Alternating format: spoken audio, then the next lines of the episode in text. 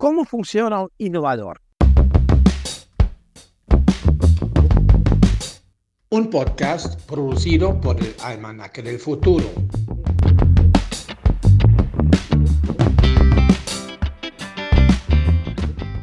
Sobre ese tema, cómo funciona un innovador, lo mejor es hablar con alguien que realmente es un innovador. Y estoy seguro de que Gregorio Schapper, es un querido amigo que vive en México y que se va a presentar dentro de un ratito. Eh, le doy las gracias de antemano eh, de que nos va a hablar un poco lo que ha hecho y por qué lo ha hecho como tal. Gregorio, muy buenas tardes. Muchas gracias por haber aceptado la invitación. Eh, y la curiosidad mía, y creo que también de las personas que a lo mejor van a escuchar este podcast, es cómo funciona un innovador. ¿Qué nos puedes contar? Adelante, Gregorio. Pues muy buenos días o muy buenas tardes, depende de dónde nos escuchan y a qué horas nos escuchan. Eh, yo les hablo desde México y mi nombre es Gregorio Shepas. Soy de Alemania, pero ya llegué hace 25 años aquí a México, no a la Ciudad de México, sino a un pueblo chiquito, 200 kilómetros más en el norte de la Ciudad de México, en el campo. Y aquí vivimos entre magueyes y nopales. Y pues ya tengo, pues como dije, hace 25 años llegué, hace 20 años Em, estoy completamente aquí desde hace 20 años, desde 2003, y me casé aquí. Y pues un innovador, me imagino, es una persona que, eh, que, hace cosas nuevas, ¿no? Que innova. Esa es la, la idea de la, de, la, de la palabra, ¿no? No es alguien que descubre nuevas cosas, sino realmente las lleva a la acción y las, em, las usa realmente, ¿no? O hace un uso de algo nuevo, ¿no? Innovadores conocemos de tecnología, de tecnologías en el mundo. Nos tocó en los últimos años todo lo de las celulares, por ejemplo, ¿no? Es una innovación hace 20, 30 años. Cuando yo llegué aquí en México en 98, apenas, apenas llegó el teléfono a la casa donde yo vivía, ¿no? Porque todavía no había líneas de teléfono. Y, y cuando me fui un año y medio, dos años después a Alemania, ya los primeros ya tenían celular. Y esa es una innovación, ¿no? una innovación de una tecnología eh, nueva aplicada que ya está en función. Y innovaciones normalmente eh, son eh, disruptivas. Entonces cambian de un instante, ¿no? De un momento al otro cambian las cosas, ¿no? Y normalmente innovaciones también tienen mucho que ver con cambiar hábitos y con cambiar em, así, ciertos negocios también y entonces siempre se enfrentan también eh, a gente que no quieren, o a personas que no quieren, o a ideologías que no quieren cambiar las cosas.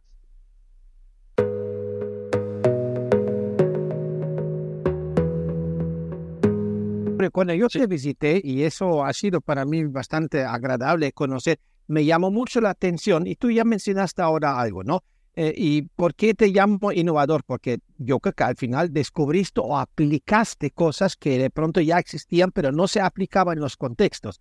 Eh, yo no sé si tengo un prejuicio, pero muchas veces las innovaciones reemplazan, son disruptivos, tú mismo lo mencionas, y reemplazan em, lógicas, hábitos o inclusive, eh, digamos, generan miedo en las personas que no quieren cambiar pero se puede utilizar también las innovaciones de tal forma de que lo que parece que ya está caducado eh, puede volverse atractivo. Y cuando yo vi lo que tú hacías, por ejemplo, con el tema de la energía eh, de sol, eh, para volver factible una agricultura milenaria practicada por pueblos indígenas, me llamó mucho la atención. ¿Tú dirías de que sí has logrado de utilizar eh, innovaciones para realmente rescatar lo que ya se pensaba, lo que estaba caducado, o estoy como queriendo romantizar cosas? ¿Qué, ¿Qué, dirías a mí frente a lo que te estoy preguntando?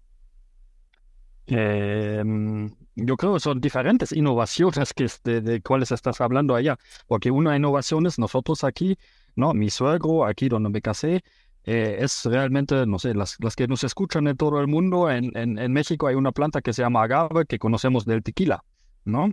Y mi suegro aquí tiene muchos agaves, pero no las tequileras, sino las tradicionales. El tequila es una moda desde hace 100, 150 años y antes no existía. Y aquí en el campo eh, donde yo vivo, entre, entre magueyes, así se llaman las agaves aquí en México, eh, tenemos muchos diferentes tipos de magueyes y hasta hace 50 o 100 años eh, tenía mucha importancia esa planta aquí en la vida diaria cotidiana de, las, de la gente. Era indispensable para todos, desde zapatos hasta telas, hasta las casas se hacían del, del material de esas agaves y de esa agave se saca un jugo. Y ese jugo eh, tradicionalmente eh, se hace aquí un tipo, como cerveza, eh, se deja fermentar y se hace una, se, hace una bebida con poco alcohol que se llama pulque. Y esa en los últimos años, pues ya cada vez se vende mucho menos. Y entonces yo llegando aquí viendo cómo mi suegro estaba cosechando diario el jugo de las magueyes, pues yo dije, pues no podemos hacer algo diferente, ¿no? no, porque mi suegro dice, pues ya se está perdiendo esa agricultura porque lo que, lo que hacemos, ese tipo de cerveza, el pulque ya no se vende, ya la gente ya no les gusta, en las tiendas hay dos refris de cerveza normal eh, y, pues ya, ya pedimos la batalla, ¿no? Al final ahí es la innovación, en ese caso sería la cerveza, ¿no? Que ha llegado a todos lados y la cerveza pues tiene ventajas. ¿No? La, cerveza siempre llega a su temperatura del refri, siempre tiene el mismo sabor, ¿no? Si compramos una corona aquí en el pueblo o en la próxima ciudad o en la Ciudad de México o en Colombia o en Alemania, una corona casi siempre tiene el mismo sabor. Entonces tú sabes lo que compras y eso obviamente con un producto natural que día a día se está haciendo no es siempre el mismo sabor, entonces pues es diferente, ¿no? Y, el, sabor a mucha gente no les gusta y pues eh, por eso perdió eh, eh, la, bebida tradicional, el pulque contra la cerveza. Y entonces, em, pues ahí era la idea de decir, ok, podemos hacer otros productos a través de esa materia prima. ¿Qué se puede hacer o qué se está haciendo en el mundo con un jugo? ¿Qué se puede hacer? ¿No? Y entonces, ahí a través de una leyenda familiar que tenemos, entonces surgió la idea de revivir una idea de hacer un destilado a través de, esa, de ese eh, jugo dulce de las magueyes, ¿no? Porque lo bonito de esa agricultura tradicional, de la cultura Nanyu, la gente habla aquí el idioma indígena Nanyu, son indígenas Nanyu, las que viven aquí, eh, bueno, cuando vivimos aquí y las que trabajan así de esa manera las magueyes, ellos cosechan el agua miel y esa es la gran diferencia, por ejemplo, al tequila y al mezcal, ahí siempre se cosecha la planta completa. El agave completo cuando está maduro se corta. Es como un, terreno, se corta eh, todo como en un terreno de maíz. Y aquí nosotros, eh, aquí diario, alguien, eh, o mis suegros antes, o mi cuñado, o mis, nuestros vecinos ahorita van a la milpa, al, al campo, y cosechan el puro jugo dulce del maguey. Y ahí es la pregunta, ¿qué podemos hacer con ese jugo dulce? Y logramos hacer un destilado. El destilado, nosotros ahorita es el primer destilado en el mundo que se hace con pura energía solar. Pero yo vería allá dos innovaciones, ¿no? Una innovación es hacer un producto nuevo de muy alta calidad, porque nuestros destilados han ganado premios internacionales.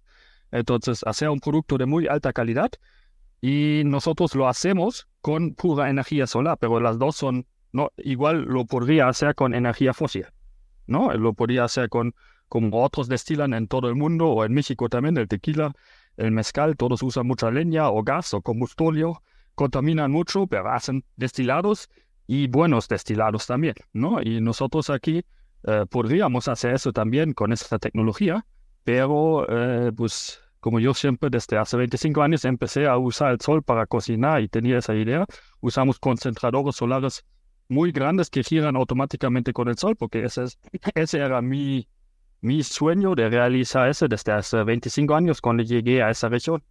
Porque alguien de Alemania me dijo, um, estábamos en un proyecto de estufas de leña eh, en los pueblos que organizábamos para que la gente tenga estufas cerradas, que ahorran leña, que ya no están en el piso, sino un poquito más alto, que tengan una chimenea para que ya no cocinan en el humo. Y esos proyectos yo los organizaba en los pueblos y alguien de Alemania me dijo, oye, estás en México, ¿no? En México tienen esos sombreros grandes o no. Bueno, ah, no, si no lo dicho, pero él dijo, en México hay mucho sol. ¿Por qué tú quieres que te ayudamos con un proyecto de leña? Si allá quema el sol, ¿por qué no cocinas con el sol? Y yo dije, pues si podemos, pues adelante, ¿no? Sería fabuloso, se ahoga mucha leña, ya no se contamina y ya no se usa gas. Sería muy bueno. Y creo esa es una, una, una cosa que necesita normalmente un innovador de decir, ok, ahí tienes como, se te clavó la espina y no te la sacas. y en eso todavía estamos porque eh, ese ya pasó hace en 99 fabricamos el primer eh, horno solar, un calentador solar como una parábola que refleja todos los rayos en medio y ya podías cocinar las frijoles. Aquí funciona muy bien. Y eh, cuando yo puse la primera, eh, lo, puse la primera vez a funcionar ahí en el patio de la casa parroquial y, y se vieron las frijoles, yo dije, uh, ya mañana aquí todo el pueblo va a estar enfrente de la puerta y todos van a querer un concentrador solar de esas para cocinar con eso en su casa. Pero justamente no fue así, porque pues ese es el problema, el dilema del, del innovador o de, las innovaciones en sí, ¿no? De los inventos, que pues la gente lo tiene que aceptar también. Y ese de aceptar, ese es eh, difícil que, que, lo acepten eh, de, em, de un momento al otro, ¿no? Innovaciones siempre necesitan su tiempo o necesitan eh, ya cuando están un poquito aceptados o muy aceptados, entonces ya es disruptivo.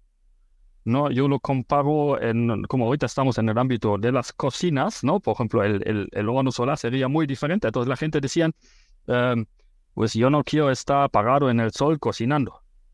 No, yo no, eh, ahí nada más en ese horno más puedes poner una olla, pero yo al mismo tiempo estoy cocinando tres, cuatro guisados, yo quiero echar tortillas y con eso no lo puedo hacer.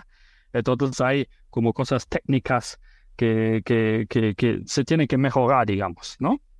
Y yo no quiero mover cada 15 minutos el espejo como va caminando el sol o la tierra. Eh, yo no quiero moverlo, sino yo, pues, yo quiero cocinar, ¿no? ¿Y qué hago en la noche cuando llego a la casa y quiero calentar algo? No hay sol, ¿no? Hay, digamos, muchas ideas, muchos pretextos. Unos decían también, oh, está chido, yo quiero uno de esos, ¿no? Y voy a cocinar con eso. Pero realmente no es un... Eh, eh, no es una innovación donde la gente decía, oh, todos queremos uno de esos, ¿no? Y tenían sus razones, ¿no?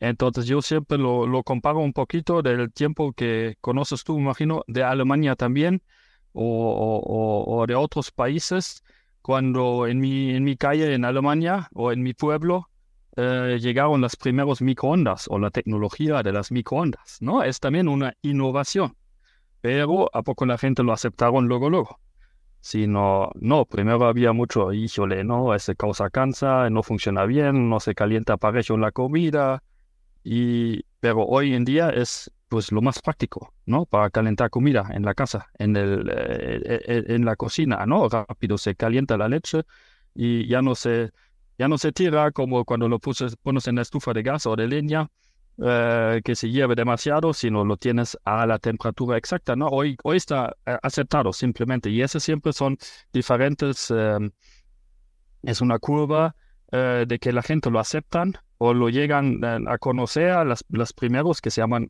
early adopters, las, las, primeros que están abiertos para nueva tecnología lo usan y, em, y lo aceptan, pero para que todos lo aceptan o muchos, eh, necesita su tiempo y necesita como llegar a un tope para brincar esa cima. Y ya después, ya todos lo aceptan, ¿no? Siempre hay en las innovaciones al inicio, pues mucha gente que dice, ah, no funciona, no, no todo eso, ¿no? Luego hay un momento, un tiempo cuando empiezan a pelear, ¿no? La gente dice, no, ese causa cáncer, ¿no? Eso es muy, ¿no? Eso lo dijeron la gente también aquí con las concentradoras solares, con todo eso, ¿a poco no causa cáncer? Es el sol y no sé, ¿no? Y después ya se viene siendo normal, ¿no? Hoy puedes ir a cualquier tienda y creo si llegamos a una cocina, pues ya casi nadie dice, oh, tú usas microondas, quién sabe si es peligroso, sino ya hasta las kioscos en la calle, en todos lados hay.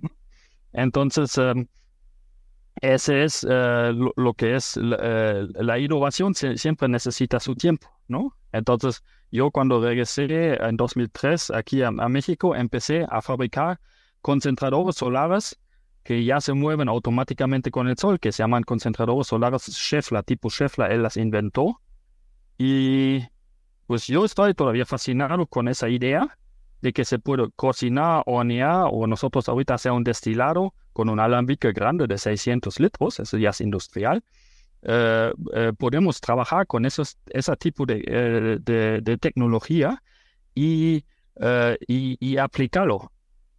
Pero por las innovaciones, pues necesitas, por un lado, eh, el innovador o el, que lo, pues sí, que su sueño realizarse, que tiene la visión, pero por otro lado, pues necesitas también la infraestructura, ¿no? Y nosotros ahorita en los últimos años eh, eh, ampliamos un taller, hicimos un taller grande para poder fabricar eso, porque de, de, qué te sirve si tú dices en Colombia o en cualquier parte del mundo o en México que quieres usar concentradores solares, pero nadie te las ofrece. Entonces eh, necesitas también la infraestructura para fabricarlo. Y luego es muy difícil eh, convencer gente que invierten o que te dan eh, dinero en una innovación. Eso es dificilísimo porque entonces la gente tiene que estar igual de convencido como tú de un producto, ¿no? Que todavía no se ha realizado.